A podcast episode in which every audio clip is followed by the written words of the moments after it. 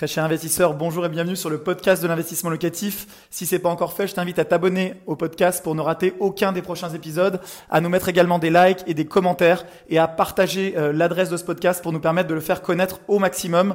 Place à l'épisode du jour, c'est parti. La SCI ou Société Civile Immobilière est une forme juridique qui est très connue et très appréciée des investisseurs immobiliers et ce depuis des années. Dans cette vidéo, je vais voir si vous devez, oui ou non, faire une SCI, quels sont les avantages et les inconvénients. Je m'appelle Manuel Ravier, je suis cofondateur euh, de la société Investissement Locatif. Chaque année, mon équipe et moi-même accompagnons des centaines d'investisseurs dans une quinzaine de zones géographiques en France dans des projets très rentables. Je suis également investisseur à titre particulier avec plus de 60 lots en détention et justement en détention à travers des sociétés civiles immobilières ou en détention en direct. Je vais donc pouvoir euh, vous parler de mon expérience et de mon expertise dans cette vidéo. Euh, de manière à ce que vous puissiez faire les bons choix sur oui ou non monter une SCI et on va voir ça tout de suite. Avant de parler de SCI, je vais vous dire en quelques mots euh, ce qui se passe quand on détient et quand on achète un bien immobilier parce que c'est peut-être pas forcément clair pour toi qui me regarde. Comment ça se passe quand j'achète un bien immobilier? Soit j'achète ce qu'on appelle en direct, c'est-à-dire que c'est une détention en direct, soit j'achète seul, soit j'achète en indivision.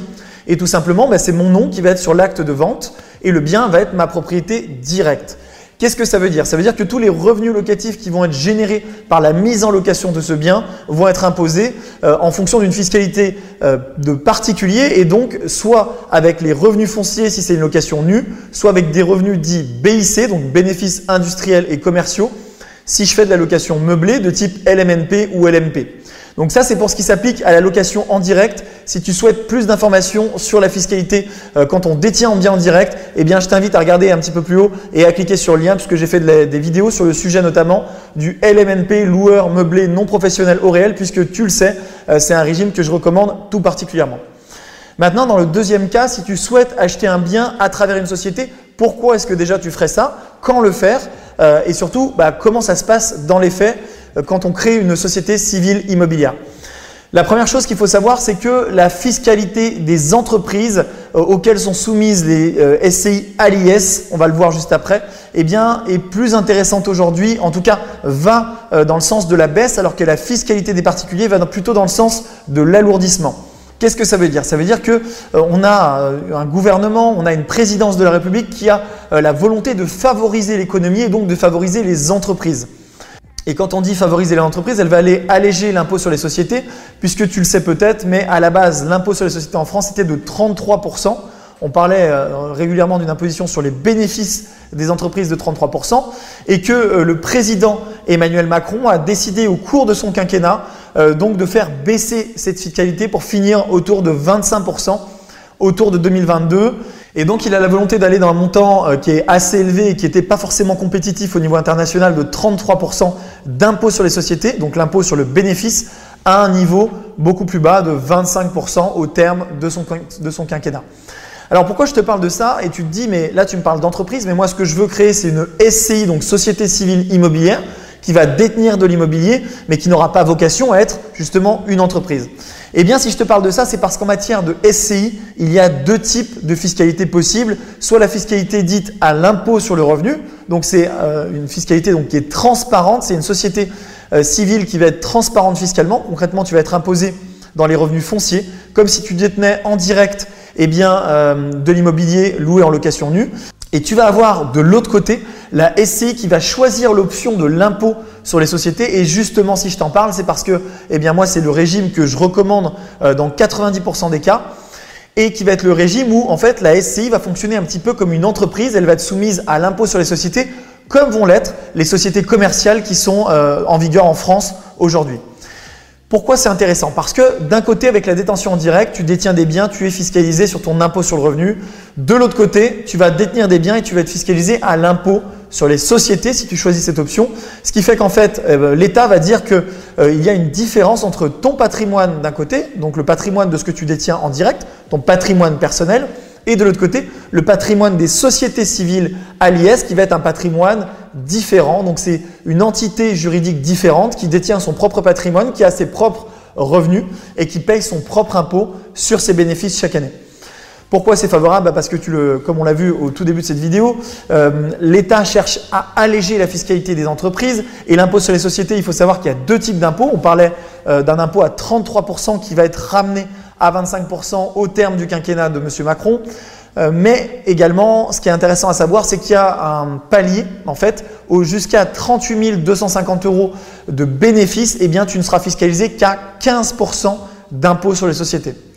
Pourquoi c'est intéressant Parce que euh, dans la fiscalité des sociétés civiles immobilières à l'impôt sur les sociétés, eh bien, tu vas pouvoir pratiquer des amortissements, euh, mettre en face des charges. Et donc tu vas être fiscalisé sur le bénéfice qui va rester à la fin de l'année. Et pendant des années, ton bénéfice grâce au jeu de l'amortissement déficit des charges que tu vas avoir sur ce projet-là va être ramené à zéro. Donc petit à petit, il va augmenter en fonction de, de l'arrêt de ces amortissements justement, amortissement du bien, amortissement des travaux, amortissement des meubles. Et au fur et à mesure que tu vas amortir moins de choses au fur et à mesure des années, ton bénéfice va augmenter petit à petit et donc, tu vas commencer à payer de l'impôt sur les sociétés.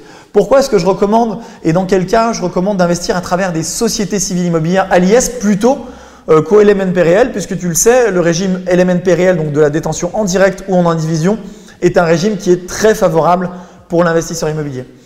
Eh bien déjà parce que la SCI l'IS va avoir plus de visibilité dans la durée. On l'a vu, euh, quand on regarde les grandes tendances fiscales, il y a des sujets, il y a des sujets sur la location meublée, il y a des sujets sur la fameuse réforme CAP 2022, des rapports qui sont émis par des entités de l'État euh, qui donnent des tendances fiscales à des, horizons plus ou moins euh, long terme, et on n'a pas forcément de visibilité, et ce ne sont que des recommandations pour l'État qui va les appliquer ou pas dans les années à venir. En tout cas, ce qu'on peut vous dire aujourd'hui, ce que je peux te dire aujourd'hui, eh bien, c'est que l'État euh, est dans une grande tendance d'allègement et de recherche de compétitivité sur les entreprises, euh, ce qui n'est pas forcément le cas sur les patrimoines particuliers, puisque l'État a un budget en fait boucler en fin d'année. Donc, ils vont pas pouvoir favoriser à la fois d'un côté les entreprises et de l'autre côté les particuliers. Donc, ils doivent choisir des chevals un cheval de bataille. Et ce cheval de bataille, pour l'instant, c'est les entreprises, ce qui fait que si vous investissez à travers la fiscalité bah, des sociétés, vous êtes peut-être plus à l'abri dans une tendance favorable long terme en termes de fiscalité. Un autre intérêt donc de créer une SCI pour détenir votre immobilier, c'est la protection du patrimoine personnel des associés. Concrètement, vous détenez euh, votre immobilier à travers une société, donc vous mettez en fait une barrière juridique de protection la limite, bien sûr, à ça, c'est que souvent la banque qui n'est pas dupe voit que derrière une SCI, il va y avoir des associés personnes physiques et donc va aller chercher la caution personnelle des associés. Elle va souvent euh, réclamer euh, cette notion.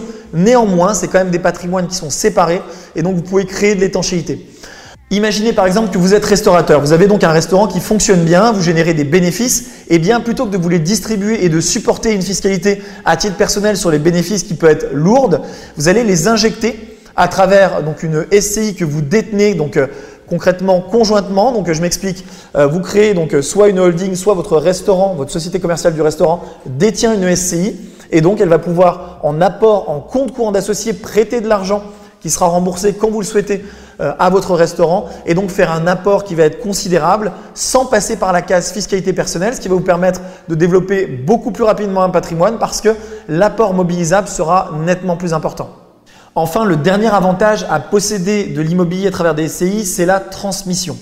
Tu le sais, tu investis pour toi, mais tu investis aussi peut-être pour tes enfants. Et euh, transmettre son patrimoine, c'est quelque chose auquel tous les investisseurs sont confrontés un jour.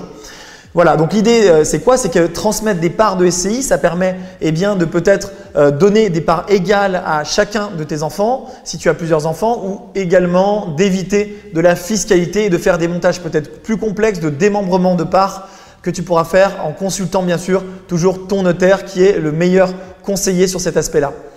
Enfin, euh, créer une SCI, ce n'est pas que des avantages, c'est aussi des contraintes. Des contraintes de coût déjà parce qu'il y a un formalisme juridique à respecter à la création on parle souvent de coûts de création qui peuvent être entre 1500 et 3000 euros euh, selon ce que vous faites en termes euh, de création de SCI et selon la complexité des statuts. Attention, je te mets en garde, si tu récupères des statuts de SCI sur Internet, ils ne sont pas forcément adaptés à ta situation personnelle, à ce que tu veux faire avec ton immobilier et donc il peut y avoir des erreurs dedans. Donc méfie-toi et passe plutôt par un notaire qui sera le meilleur conseiller dans cette situation.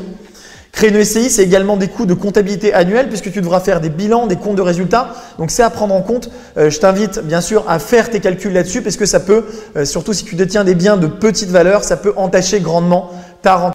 Un grand merci d'avoir suivi cet épisode jusqu'au bout. Je te donne rendez-vous pour un prochain épisode. Si c'est pas le cas, abonne-toi au podcast, partage-le, mets-moi un like. Et tu peux également retrouver plus de conseils sur YouTube avec plus de 300 vidéos de conseils gratuites En ce moment, une vidéo par jour. Rejoins-nous là-bas aussi et à très bientôt. Ciao